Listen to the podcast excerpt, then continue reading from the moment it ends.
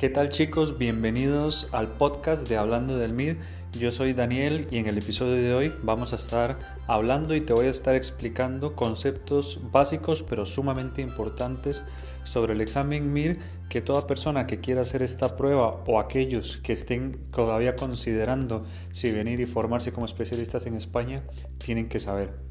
Al finalizar el episodio te invito a que independientemente de la plataforma en donde estés escuchando este podcast, sea en el Google Podcast, en Spotify, en Apple, donde sea, que me sigas, que me dejes un like si puedes y que me comentes qué ha sido lo, lo, que has aprendido, qué es lo que más te ha gustado y cualquier otra duda que tengas sobre este tema y otros episodios que te gustaría ver aquí en el podcast. No olvides seguirme también en todas mis redes sociales, en YouTube, en Instagram, en TikTok, en Facebook y ahora también en Clubhouse para que podamos conectar, hablar y que también puedas aprender más sobre el examen MIR y cómo tú también puedes cumplir tu sueño de ser médico especialista en España. Te dejo con el episodio de hoy y nos vemos en el próximo episodio. Si estás interesado en saber los datos más importantes sobre el examen MIR, estás en el lugar indicado. Al finalizar este video te voy a haber explicado todo lo fundamental, los datos más importantes que tienes que saber sobre el examen MIR para saber a lo que te vas a enfrentar si decides hacer esta prueba y si decides venir y formarte como especialista en España.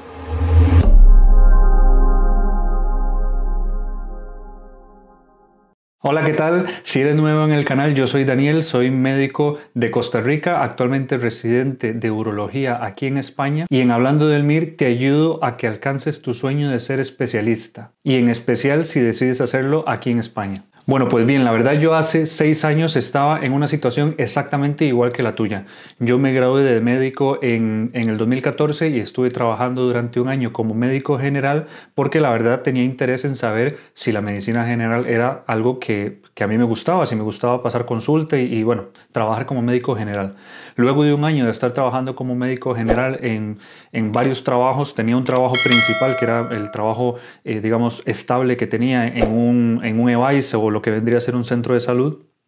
eh, me di cuenta que realmente la medicina general no era algo que a mí me, me, me, llamase la atención y fue cuando decidí hacer una especialidad. Pues yo había, había eh,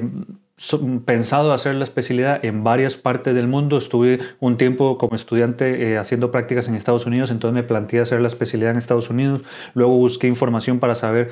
eh, para hacer la especialidad eh, en Chile, en México, en Italia. Y al final también pues tenía un amigo que, o varios amigos de hecho, que estaban preparándose para el examen MIR y fue cuando me llamó la atención la idea de venir a España y decidí empezar a buscar información para saber dónde hacer la especialidad. Como te digo, estuve buscando información en varios lugares. Al final me enfoqué en, en, España porque decidí que era el lugar que, pues, que me interesaba más para hacer la especialidad y no sabes lo difícil que fue para mí encontrar información sobre cómo era el examen, qué, cuál era el temario, eh, cuántas preguntas tenía, las cosas fundamentales del examen al que me iba a enfrentar y luego también información relacionada a la residencia en el país para saber realmente lo que yo me iba a enfrentar si decidía hacer la residencia en este país. Realmente fue súper frustrante porque no encontraba información, no, me costaba muchísimo, encontraba pedacitos de información sueltos por internet y, y después de buscar horas a veces encontraba muy poca información y, y más que eh, respuestas encontraba cada vez más preguntas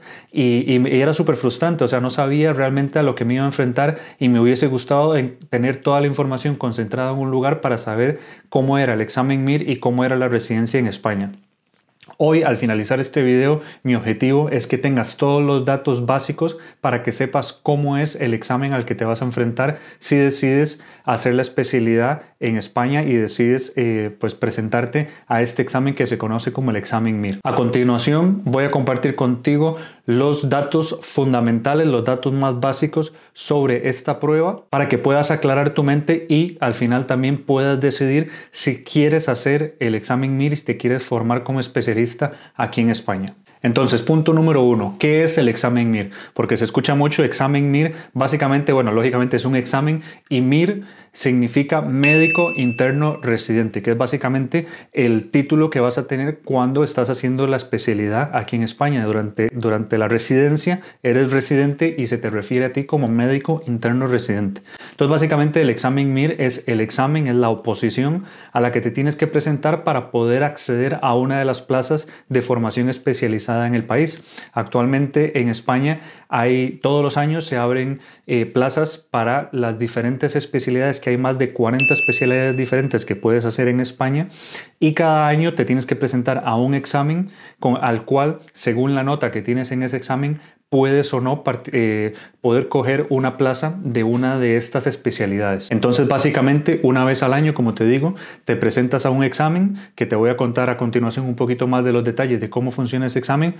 haces el examen y basado en la nota que tienes en, el examen, además de tu expediente académico, que es básicamente las notas que has tenido durante, durante la carrera, durante la universidad, eso te da un puntaje final en, el examen. El 90% del examen, de, la nota de,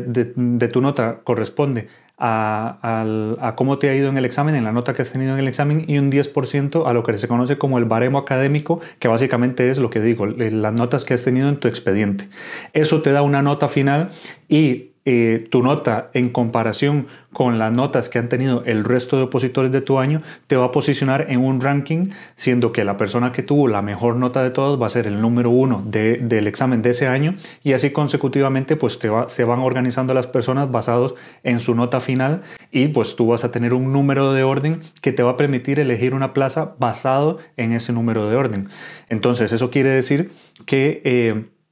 eh, entre mejor número de orden, más posibilidades vas a tener de elegir la plaza que tú quieras. La plaza, como sabrás y como te explico en otros videos también, es básicamente la especialidad que quieres hacer y el hospital en el que la quieres hacer. Entonces, eso es otra cosa importante que tienes que saber, que en España no te presentas directamente a una especialidad a la que quieres hacer, sino que haces un examen y según la nota que tienes en ese examen vas a poder elegir entre todas las plazas entre todas las especialidades y todos los hospitales que ese año el gobierno de España abre para poder hacer la especialidad. Y lógicamente, entre mejor número de orden tengas, más posibilidades vas a tener. Es decir, que el número uno del MIR tiene todas las plazas, es decir, todas las especialidades y todos los hospitales del país para elegir a dónde se quiere formar y en qué especialidad. Y según se vayan acabando hasta que llegue tu, tu, tu turno, pues vas a tener una, serie de eh, opciones. Vas a tener más o menos opciones según cómo te haya ido en el examen. Luego, ¿cómo es el examen MIR? Básicamente el examen consiste en un examen eh, de selección única.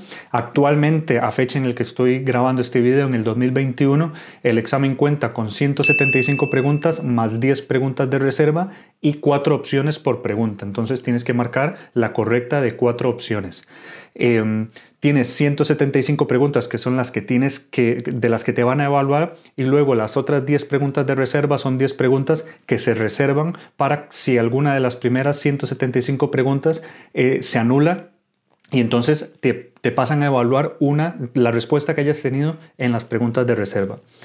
Actualmente también hay una serie de preguntas que están asociadas a una imagen, es decir, la gran mayoría de las preguntas son una pregunta de, de marque con X, una pregunta teórica normal, y eh, también eh, desde hace varios años, desde el año 2010, hay una serie de preguntas que suele rondar en torno a 30 preguntas del examen, más o menos, eso también varía cada año, pero que están asociadas a una imagen. Entonces tienes una pregunta, un enunciado y una imagen asociada que puede ser que la pregunta eh, que te hagan esté relacionada a la imagen o no, es decir, que necesites ver la imagen para poder responder a la pregunta, aunque en muchos casos no es necesario, pero bueno, hay preguntas asociadas a imagen, luego hay preguntas que simplemente es la pregunta con sus cuatro opciones y tú las respondes, y luego tienes las, em, las eh, preguntas de, de reserva. Vas a tener cuatro horas para poder hacer el examen, pero como te digo, esto es actualmente en el momento en que estoy grabando este video, pero porque realmente todos los años, digamos que esas reglas o las generalidades del examen el ministerio las puede cambiar. Lógicamente avisan con tiempo, pero el, tanto el número de preguntas, el número de preguntas de reserva, eh, las preguntas asociadas a imagen, eh, el número de opciones que va a tener el examen y la duración son cosas que el ministerio puede cambiar eh, en cualquier momento. Al, final no suele cambiar de un año para otro, pero sí puede ser algo que cambie. Entonces tienes que tener eso en cuenta. Tercera cosa, ¿cómo se puntúa el examen? Básicamente, el examen como tal, que es lo que estamos hablando ahora, cada pregunta correcta te da un punto, cada pregunta que fallas te quita 0.33 y, y las preguntas que dejas en blanco no te suman ni te restan en el examen. Otra manera también de ver este mismo puntaje que viene a decir exactamente lo mismo, y, te lo digo por, por, si lo escuchas en algún, en algún otro video o, en algo, es que cada pregunta eh, que aciertas te da tres puntos, cada pregunta que fallas te quita un punto y que cada pregunta eh, en blanco no te quita nada. Viene siendo la misma proporción. Entonces, por si, por si lo escuchas en cualquiera, en cualquiera de las dos formas, viene siendo lo mismo. Entonces, tú de cada pregunta que tienes, o sea, de cada pregunta que aciertas te dan eh, tres puntos y, te, de las que fallas te restan 0,33 y al final pues vas a tener una nota en el examen. Luego, esa nota en el examen corresponde al 90% de tu nota para, eh, de tu oposición, digámoslo así. El otro 10%, como te decía, corresponde al baremo académico, que es básicamente las notas que has tenido durante la carrera. Para eso es importante y, ese cálculo del baremo académico te lo hace el ministerio si, eres, si vienes de un país que no es, eh, que si,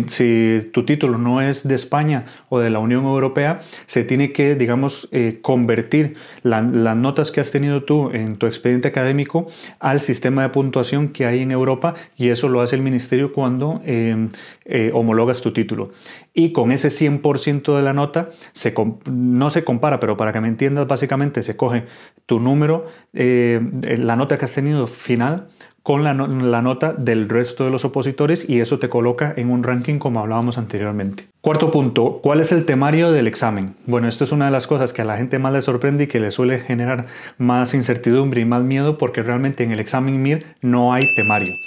Es decir, te pueden hacer preguntas virtualmente de cualquier cosa de medicina y eso es así, realmente te pueden preguntar cualquier cosa de medicina, desde, desde temas de medicina interna o las subespecialidades de la medicina interna, de especialidades quirúrgicas o también cosas como son genética, inmunología, eh, temas, de,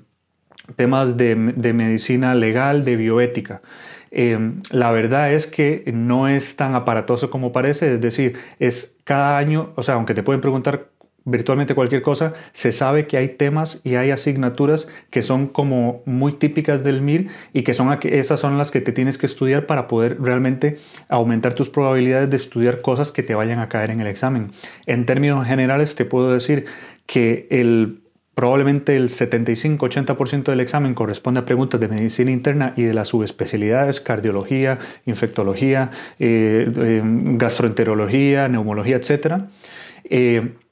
y una pequeña proporción a preguntas de especialidades quirúrgicas y luego hay algunos temas que están empezando a tener más importancia en el examen, que son los temas de medicina legal, de bioética, genética. Entonces, la, realidad es que cada año hay preguntas, hay asignaturas que son más preguntadas y dentro de cada asignatura hay temas que suelen ser, que siempre los preguntan y son, suelen ser temas en teoría de cosas que como médico general tienes que dominar incluso durante la residencia. Por ejemplo, cosas como el síndrome coronario agudo, eh, el EPOC, el asma, eh, no sé, la, patología biliar, son temas que suele eh, suelen estar siempre en el examen, aunque como digo, realmente nadie sabe qué van a preguntar porque realmente no hay un temario y te pueden preguntar virtualmente cualquier cosa de medicina. Luego, la fecha del examen, la fecha del examen suele ser como te decía anteriormente, se hace una vez al año y habitualmente la fecha del examen suele ser el último sábado de enero o el primer sábado de febrero. Eso ha sido lo habitual hasta que ha caído la, pandemia y ha habido todo el problema con el COVID, ya que en el año, eh, el año pasado, en el 2020, el examen sí se hizo el, primer sábado de febrero o el, último, o el último sábado de enero, realmente no me acuerdo,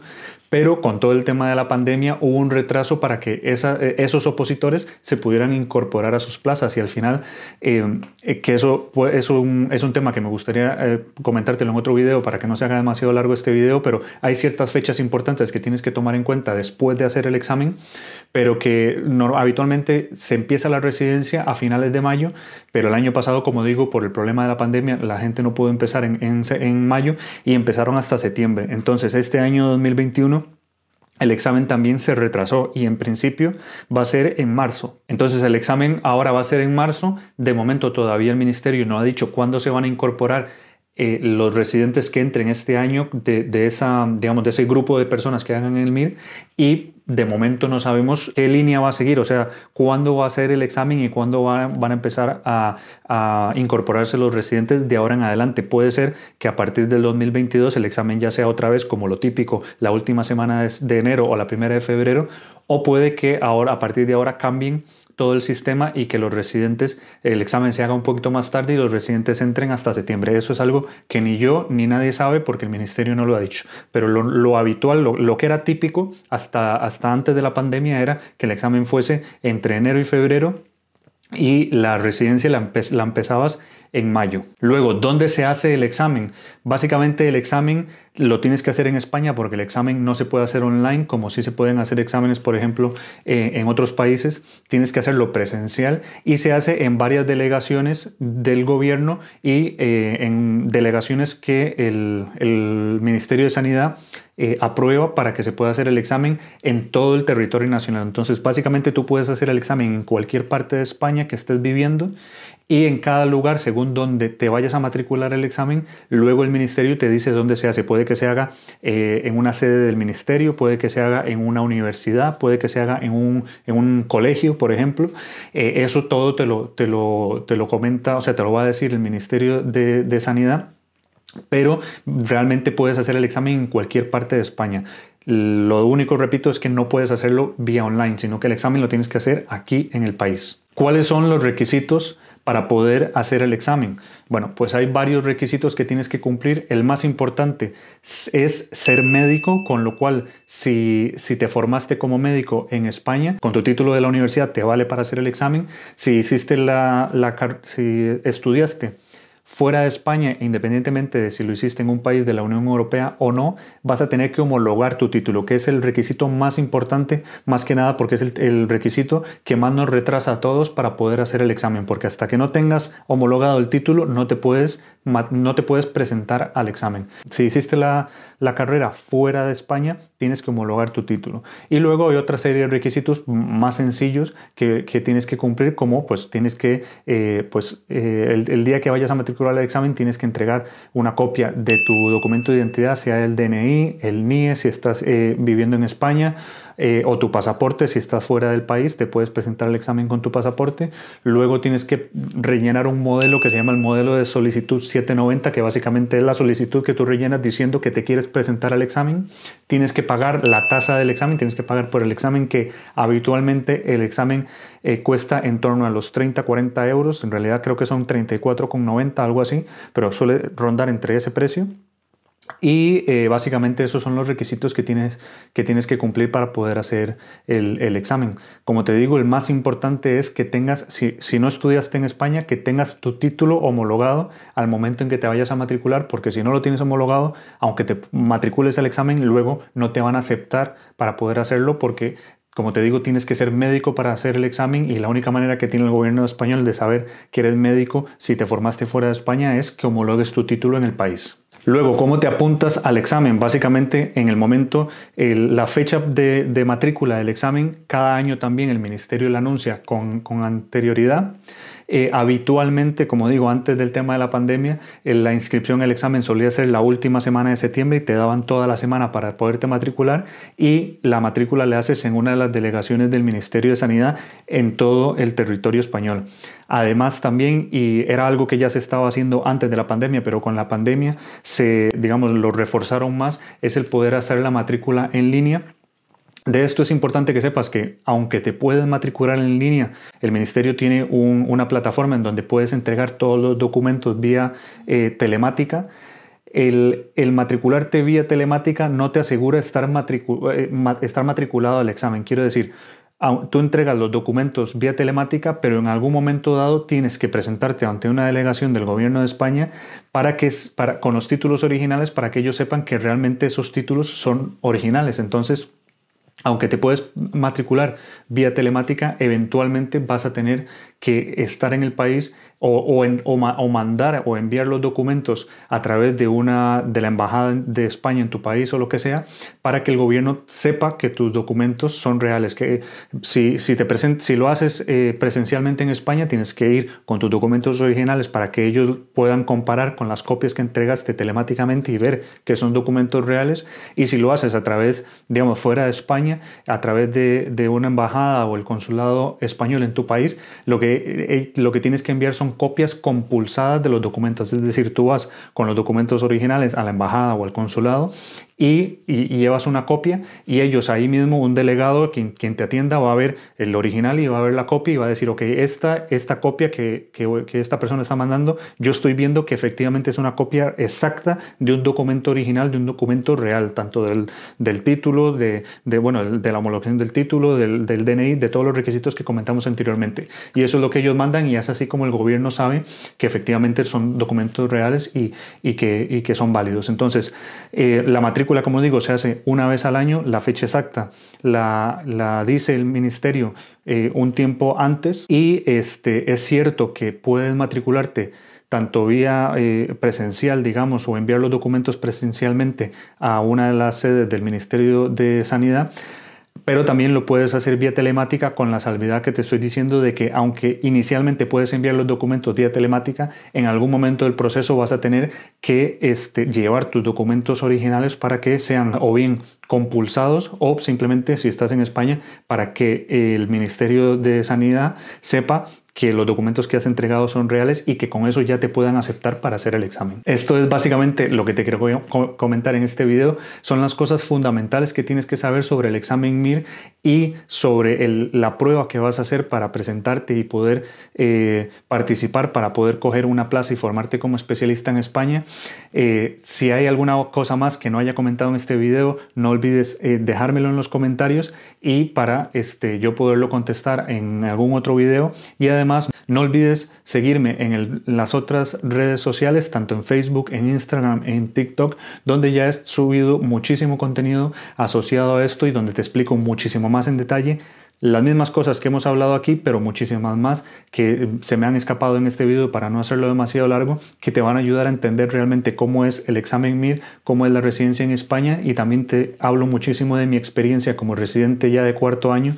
y cuál ha sido mi experiencia como latinoamericano aquí en el país. Además, eh, tienes la posibilidad de hacerte una membresía gratuita en hablandodelmir.com para que puedas acceder a cursos y a otros recursos descargables exclusivos para mi comunidad, donde también te doy más información para que puedas decidir formarte en España. Y además si te quieres formar como especialista, aunque no sea en España, vas a tener recursos como una aplicación que he creado yo para poder estudiar y prepararte para, para oposiciones como el examen MIR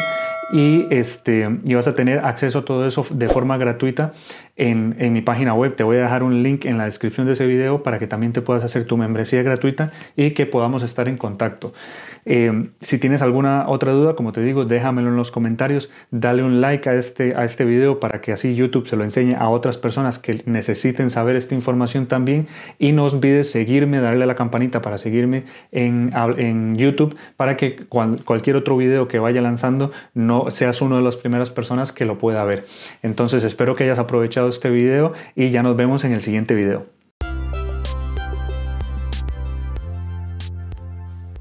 Muy bien chicos, ese fue el episodio de hoy. Espero que les haya gustado, que lo hayan aprovechado.